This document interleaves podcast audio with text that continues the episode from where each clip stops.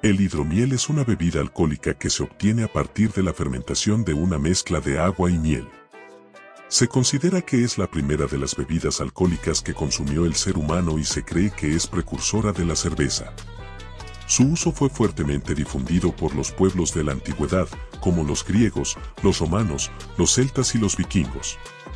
Para algunos de ellos, el hidromiel era una bebida sagrada, utilizada en ceremonias religiosas y para elogiar a héroes y escogidos.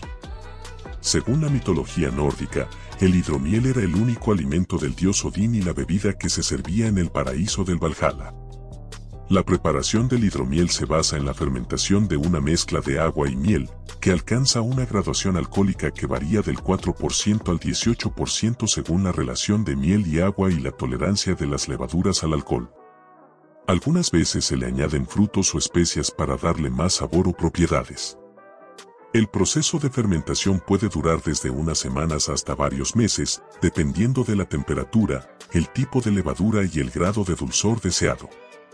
El hidromiel tiene muchos beneficios para la salud, ya que contiene vitaminas, minerales, antioxidantes y propiedades antibacterianas provenientes de la miel. Además, es una bebida ecológica, pues no necesita agricultura industrial, pesticidas ni uso desmedido de agua.